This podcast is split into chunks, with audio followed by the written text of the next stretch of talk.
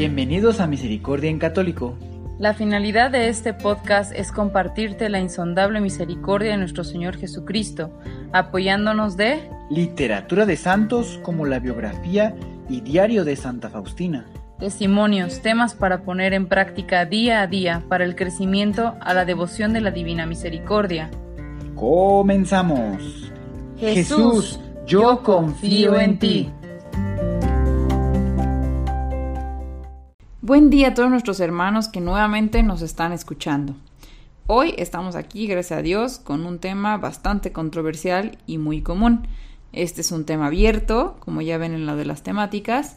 Y bueno, ya se había postergado bastante esta, este esta temática, bueno, más bien este tema se había postergado por un ratito, pero gracias a Dios ahorita este, se da la oportunidad, ¿verdad? Eh, es un tema bastante común, y ya sea de que alguno lo haya vivido directamente o indirectamente. La pornografía, ¿qué es y de dónde proviene? ¿En qué peco si participo de ella? Y más cosas. Toda esta información se mencionará en este subpodcast de Misericordia en Católico. Comenzamos. Pues muy bien, hermanitos, este, ahora sí vamos a comenzar con este tema de la pornografía. Este, esta información fue proporcionada por un sacerdote del santuario de la congregación en Querétaro, ¿verdad? Este, es información bastante, pues, resumida, un poquito, solamente, eh, digamos, puntos específicos, pero que pueden eh, abrir nuestra perspectiva, ¿verdad? Eh, desde hace mucho ya se nos había este, dado esta información Incluso noté que podía ser, bueno, interesante eh, mencionarla porque, bueno, es, es algo en lo que se cae muy frecuentemente en, los, en cierta etapa de la vida. La juventud se empieza con esto, en la adolescencia, juventud, cuando se empiezan a descubrir ciertos, este, pues verás, se te despierta un poco la sexualidad, ¿verdad? Eh, hay jóvenes que tienen su sexualidad un poco más este, abierta que otros o que la despiertan más tempranamente y muchas veces cuando uno no está bien asesorado o no está bien informado o no hay suficiente diálogo y conversación, este, se cae en esto, ¿verdad? Y bueno, resulta que se ve como algo normal, como es una etapa de la vida y algo que se hace, pero resulta ser bastante perjudicial. De entrada, entra, está dentro de un pecado, ¿verdad? Pero ya si lo aplicamos a la vida diaria, a la vivencia, logra ser eh, muchas veces eh, muy uno de los factores principales para eh, no solo caer en un pecado mortal en un futuro, ¿verdad? Sino que hace una, bueno, te lleva a varios pecados. De entrada puede causar problemas dentro del matrimonio, porque he escuchado varios casos de varias mujeres que mencionan que a veces su esposo necesita ver pornografía para tener intimidad. Bueno, no solamente en los hombres, también hay mujeres que pues de alguna manera se sienten mucho más excitadas, ¿verdad? Si ven pornografía y eso es se empieza a convertir como una necesidad para poder tener intimidad con su esposo o con su esposa. Eh, dentro de todo esto, pues obviamente se cae dentro del pecado y, y porque no, pues bueno, como ustedes saben, la pornografía no es, no es algo muy bueno, o sea, realmente no tiene nada de bueno, es un desorden, es un desorden, es una, entro entre las miserias de las personas y es un apetito desordenado, ¿verdad? Es un apetito desordenado de la sexualidad, de lo que realmente en algún tema creo que se tocó, de lo que implica una eh, relación íntima entre un hombre y una mujer, ¿verdad? Entre esa sensación de hacer el amor con tu esposo o con tu esposa. Eh, creo que esto es una perturbación y es como un extremo de lo que conlleva la sexualidad. No quiere decir que haya cosas que se puedan realizar dentro de un matrimonio que pueda gustarle a una a tu esposa o a tu esposo, ¿verdad? Eh, simplemente que ya la pornografía llega a ser ya cuando ya hay una, eh, una mm, alteración dentro de una vida sexual, ¿verdad? Pero bueno, vamos a empezar con el tema y desde dónde proviene, ¿verdad? La palabra pornografía eh, proviene etimológicamente de dos palabras griegas, porneia, que significa fornicación, y grafein, que significa escribir. Por lo tanto, la pornografía en castellano significa escrito sobre la fornicación. La pornografía empezó siendo impresa, porque pues eso era lo que se tenía hace mucho tiempo, ¿verdad?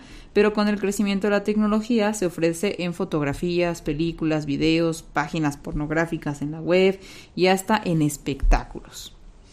La pornografía consiste en dar a conocer actos sexuales reales o simulados sacándolos fuera de la intimidad de los protagonistas, exhibiéndolos ante terceras personas de manera deliberada. La pornografía ofende la castidad porque desnaturaliza la finalidad del acto sexual, que es lo que ya mencionábamos. En realidad ese acto íntimo debe de ser hacer el amor con tu esposo o con tu esposa, no desnaturalizarla y hacerla pues desordenada, ¿verdad?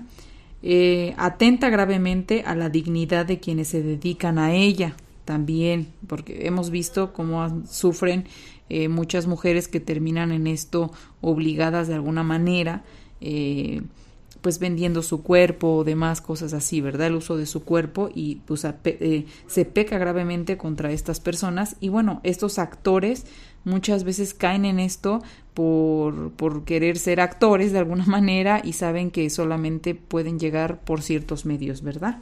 Entonces se peca gravemente eh, también en los actores, los comerciantes y el público en general, pues cada uno viene a ser parte del otro, objeto de un placer rudimentario y de una ganancia ilícita, para colmo ilegal. Introduce a unos y a otros en la ilusión de un mundo ficticio, Catecismo de la Iglesia Católica, numeral 2354. Y bueno, hay una mención aquí, este, que viene en la Biblia, en la primera de Corintios de 6:18, que dice, huyan de la fornicación, todo pecado que comete el hombre queda fuera de su cuerpo, mas el que fornica peca contra su propio cuerpo. El pantano de la fornicación amenaza en la actualidad con extenderse y ahogar muchas conciencias de hombres y mujeres, de pobres y adinerados, de jóvenes y adultos, y hasta la de los niños inocentes. Está a la mano y te salta encima por el Internet en el celular espectáculos y sex shops. Me pregunto, ¿acaso me ha atrapado el pantano de la pornografía en alguna ocasión o por ahora o todo el tiempo?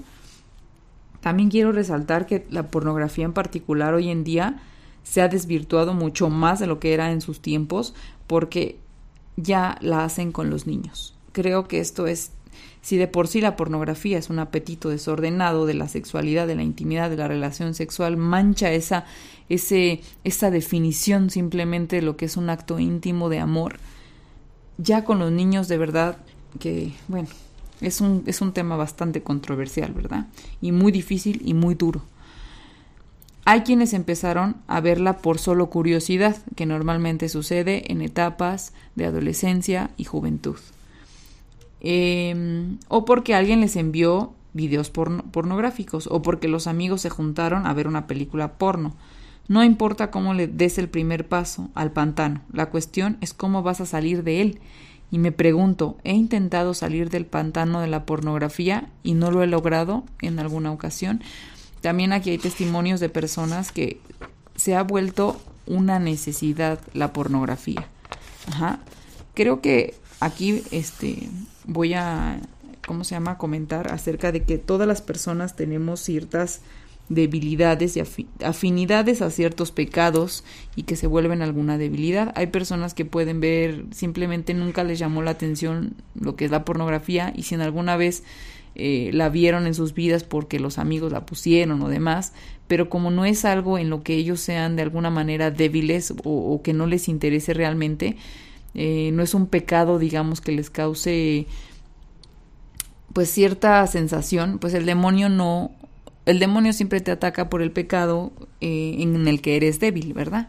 Entonces, para estas personas que de entrada ya ven la pornografía con bastante frecuencia, quiere decir que es una debilidad. Por lo tanto, eh, Satanás, y no han podido salir de ella también, Satanás, pues aquí los tiene bien agarrados, ¿verdad? Y es una situación compleja porque cuando uno se enfrenta a una miseria o un apetito desordenado que tiene, digo, para una persona la pornografía puede ser su apetito desordenado, cuando para otra persona puede ser, no sé, la gula, o para otra persona puede ser este resguardar su dinero y no compartirlo, o, o, solamente tenerlo ahí y, y no usarlo nada más para sentir que lo tiene, o sea, cosas así, cada quien tiene un pecado en particular que que lo, que lo tiene, o sea, eh, con el que él es débil, ¿no? Y el demonio siempre te ataca por donde eres más débil. Por lo tanto, a las personas que, pues bueno, que estén escuchando este podcast, que conozcan a alguna persona que, sufra de esta debilidad o que ellos mismos que están escuchando saben que tienen esta situación, no se sientan solos, de verdad que es una situación difícil, pero de la mano de Dios se puede salir, ¿verdad? Y bueno, continuando, eh, cada paso que se da en el pantano te hunde más en él.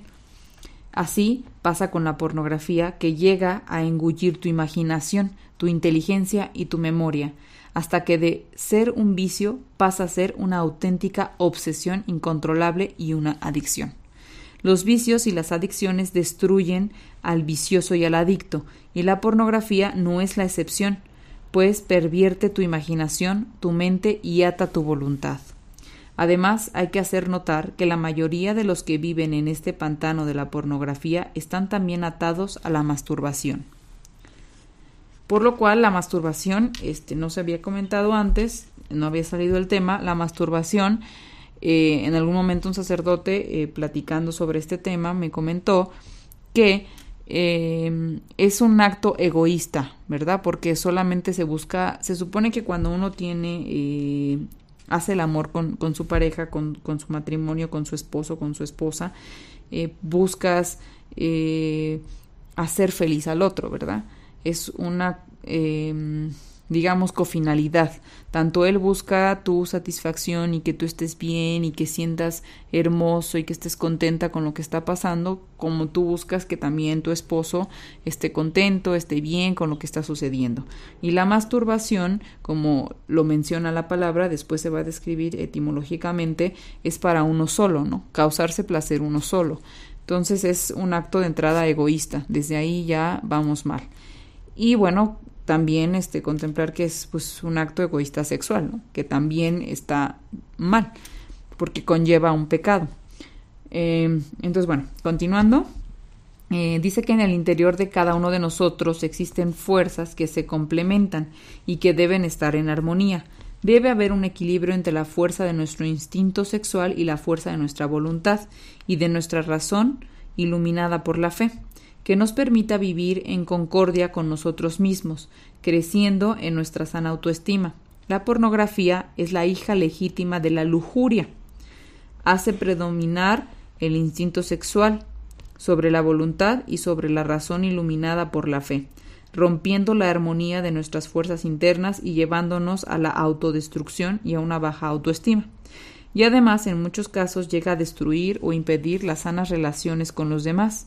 Entrar en la mente de un obsesionado o adicto a la pornografía es entrar en las tinieblas de una imaginación sin control, de una voluntad atada y de la desesperación, pues lo que era un placer ahora atormenta y causa desesperación y sufrimiento. Me pregunto, ¿he experimentado alguno de estos síntomas? Y bueno, haciendo mención específica en este punto, eh, se ha escuchado cuando se empieza con este tema de la pornografía, eh, se empieza por curiosidad, como ya se mencionó muchas veces, y se, cuando ya se convierte, por ejemplo, en una adicción, ya, como dice, se perturba la imaginación de la persona y demás y te lleva a querer hacer ciertas cosas, ¿verdad? Dentro de tu sexualidad, porque supuestamente eh, si tú, tú estás llevando una vida sexual activa con tu pareja o con tu esposo o con tu esposa, eh, muchas veces cuando se ven esos videos que son ficticios, eh, se quieren llevar o experimentar ciertas cosas dentro de la sexualidad con la persona con la que estás. Esto puede empieza a perturbar el, esa, esa, intimidad entre el esposo, la esposa, la pareja, ¿verdad? Porque se quieren llevar a cabo las mismas cosas y si no se hacen no se siente esa satisfacción. Y muchas veces se va alterando más porque ya no es suficiente con solo apreciar la belleza del cuerpo de tu esposo o de tu esposa para generar una excitación y para tener esas ganas eh, o necesidad de estar con esa persona íntimamente. Ya se necesita y es cuando recurren a aparatos extras, a, a cosas que, que empiezan a generar placer porque ya no es suficiente o ya no, ya no es ya no se satisfacen con lo que realmente es lo que se tiene, ¿verdad? Se buscan otras herramientas incluso que pueden llegar a lastimar. Y aquí habla mucho de la autoestima. También conozco de, una, de un matrimonio este que el esposo empezó a ver pornografía porque entró en su andropausia el señor ya no, bueno, o sea, ya no, su, su, su aparato reproductor, ya su penecito ya no funcionaba igual. Eh, cuando entran los hombres en la andropausia es algo común.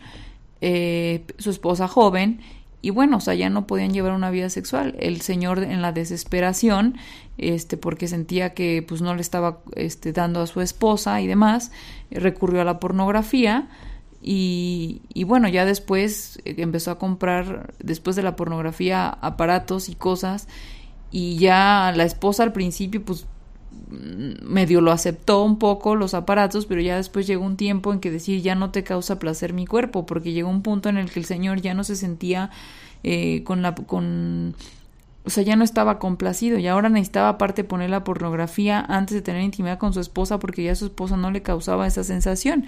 Y así fue desordenando eh, su mente, su cuerpo, todo de manera que ya ahora la esposa ya no, ahora era él y la pornografía, por lo cual pues dañaba la autoestima de su esposa porque es decir, para una esposa el hecho de que el esposo necesite de pornografía o de aparatos para tener intimidad con ella, pues muchas veces puede ser doloroso o denigrante o demás, o sea que decir soy tan fea o, o estoy gorda o tengo algún pro, o estoy muy flaca o no tengo suficiente busto y esto conlleva a más pecados, ¿no? Cuando las personas empiezan a alterar sus cuerpos, a aumentarse los senos, a aumentarse las pompis, eh, a restirarse la cara, a no aceptar su edad, eh, a pintarse el cabello incluso, eh, que, lo, que el hombre, pues no, tú sientes que no te ve bonita ya y entonces empiezas a hacerte un montón de cosas y a maltratar tu cuerpo y no aceptar ese proceso de envejecimiento que es algo normal y es algo natural, el cuerpo tiende a envejecer y por más que una se haga si se hacen las cirugías o se pongan X o Y cosas, sigue siendo la misma edad y lo único que logran es verse eh, realmente eh, mal porque no, o sea, lastiman su cuerpo, maltratan su cuerpo y no es congruente, ¿no? O sea, no es congruente, es como cuando tú compras, digo, disculpen la comparación, ¿verdad? Pero pues es, si de repente tú tienes un coche y ese coche, eh, pues envejece, ¿verdad? Pero pues le empiezas a cambiar piececitas y todo, y que el volante que ya se desgastó con el sol se lo cambias y le pones uno nuevo, y la palanquita de velocidades también, y, y bueno, empiezas a, medio parchar el coche, ¿no? Pero cuando lo ves, ¿sabes? Sigues viendo que pues también tiene la pintura descarapelada, que ya le falla eso, o sea, ya tendrías que cambiar todo el coche completamente, y ya que haces, mejor lo vendes y te compras otro porque tú dices, este ya está muy viejito, ajá. Eh, no quiere decir que eso pase, tenga que pasar. La verdad es que hablando de las personas y los matrimonios, eh, cuando tú decides estar con una persona y decides estar todos los días de tu vida, sabes que esa persona va a envejecer porque es la naturaleza humana. Y tú estás dispuesto a estar con esa persona sabiendo que va a tener canas, que se va a arrugar, que se le va a caer la piel. O sea, todas esas cosas son procesos normales.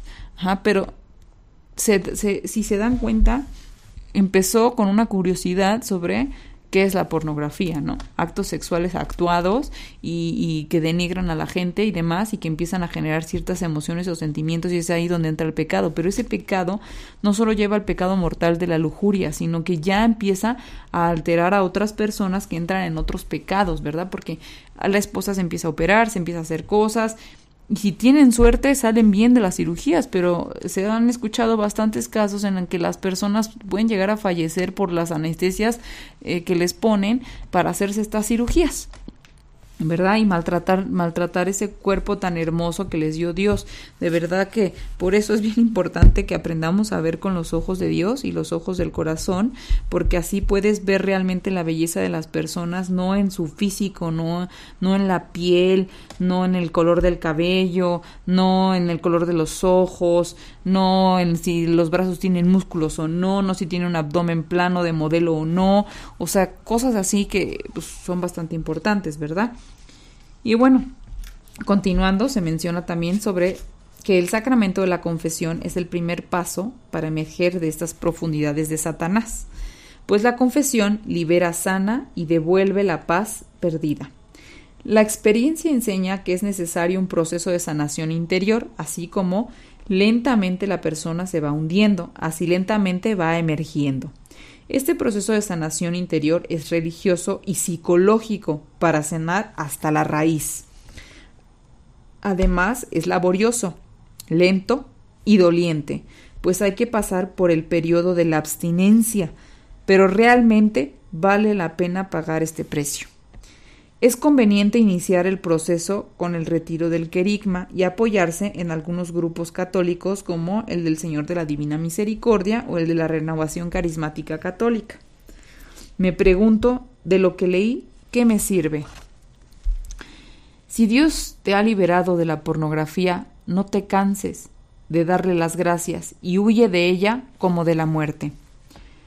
Diálogo de Dios misericordioso con el alma pecadora. Jesús dictó a Santa Faustina Kowalska varios diálogos entre él y las almas. Enseguida tenemos el diálogo de nuestro Señor Jesucristo con el alma que se reconoce pecadora y viene arrepentida. Dice Jesús, No tengas miedo, alma pecadora, de tu Salvador. Yo soy el primero en acercarme a ti, porque sé que por ti misma no eres capaz de ascender hacia mí. No huyas, hija de tu Padre, Desea hablar a solas con tu Dios de la misericordia que quiere decirte personalmente las palabras de perdón y colmarte de sus gracias. Oh, cuánto me es querida tu alma, te has sentado en mis brazos y te has grabado como una profunda herida en mi corazón. El alma. Señor, oigo tu voz que me llama a abandonar el mal camino, pero no tengo ni valor ni fuerza. Y Jesús dice, Yo soy tu fuerza, yo te daré fuerza para luchar.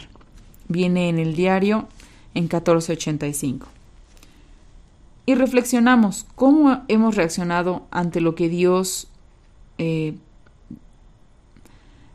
ante Dios al darme cuenta de mis terribles pecados. ¿Qué frase de Jesús me instruye en esta nueva actitud? El alma, Señor, conozco tu santidad y tengo miedo de ti.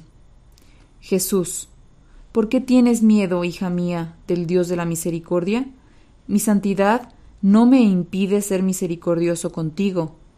Mira, alma, por ti he instituido el trono de la misericordia en la tierra, y este trono es el tabernáculo, y de este trono de la misericordia deseo bajar a tu corazón. Mira, no me he rodeado ni de séquito, ni de guardias tienes el acceso a mí en cualquier momento o a cualquier hora del día. Deseo hablar contigo y deseo concederte gracias. Y el alma responde, Señor, temo que no me perdones un número tan grande de pecados, mi miseria me llena de temor. Y Jesús contesta, Mi misericordia es más grande que tu miseria y la del mundo entero. ¿Quién ha medido mi bondad? Por ti bajé del cielo a la tierra, por ti dejé clavarme en la cruz, por ti permití que mi sagrado corazón fuera abierto por una lanza y abrí la fuente de la misericordia para ti. Ven y toma las gracias de esta fuente en el recipiente de la confianza. Jamás rechazaré un corazón arrepentido. Tu miseria se ha hundido en el abismo de mi misericordia. ¿Por qué habrías de disputar conmigo sobre tu miseria? Hazme el favor, Dame todas tus penas y toda tu miseria, y yo te colmaré de los tesoros de mis gracias. Y se reflexiona, ¿qué aprendí de nuevo hoy y qué frase me sirvió? Contesta el alma, con tu bondad has venido y has vencido, oh Señor, mi corazón de piedra. Heme aquí acercándome con confianza y humildad al tribunal de tu misericordia. Absuélveme tú mismo por la mano de tu representante, Oh Señor, con el sacramento de la confesión siento que la gracia y la paz han fluido a mi pobre alma. Siento que tu misericordia, Señor, ha penetrado mi alma en su totalidad, me has perdonado más de cuanto yo me atreví a esperar o más de cuanto eres capaz de imaginar. Tu bondad ha superado todos mis deseos y ahora te invito a mi corazón lleno de gratitud por tantas gracias. Había errado por el mal camino como el hijo pródigo, pero tú no dejaste de ser mi Padre. Multiplica en mí tu misericordia, porque ves lo débil que soy. Y se reflexiona, ¿qué actitud le es necesaria a mi alma? Y Jesús contesta, Hija, no hables más de tu miseria, porque yo ya no me acuerdo de ella. Escucha, niña mía o niño mío, lo que deseo decirte. Estréchate a mis heridas y saca de la fuente de la vida todo lo que tu corazón pueda desear. Bebe copiosamente de la fuente de la vida y no pararás durante el viaje. Mira el resplandor de mi misericordia y no temas a los enemigos de tu salvación. Glorifica mi misericordia y reflexionamos todos juntos. De toda esta enseñanza de Jesús para mi alma, saco propósitos concretos para vencer el pecado de la pornografía y de la masturbación o de algún otro pecado que tengamos. Me encomiendo a la Santísima Virgen María para que me ayude, pues ella es purísima y llena de gracia. Pues bien, hermanitos, este, eso fue todo. Realmente espero que les eh, haya sido de mucha ayuda este tema. Creo que Dios siempre ve lo que necesitamos y tal vez, aunque particularmente no nos aplique a nosotros, podemos aplicarlo a cualquier otro pecado que nos esté perturbando o nos esté molestando. Si conocen a alguien que tenga alguna dificultad este, con este tema, compártanle este audio, tal vez pueda servirle. Eh, hay que ayudarnos, recuerden que es nuestra finalidad y propósito realmente eh, ser misioneros y apóstoles de la Divina Misericordia, ayudar a nuestros hermanos, ser, misioneros de Dios, de su palabra. Y bueno, yo espero que, que les haya agradado eh, este diálogo y que Dios los bendiga a todos.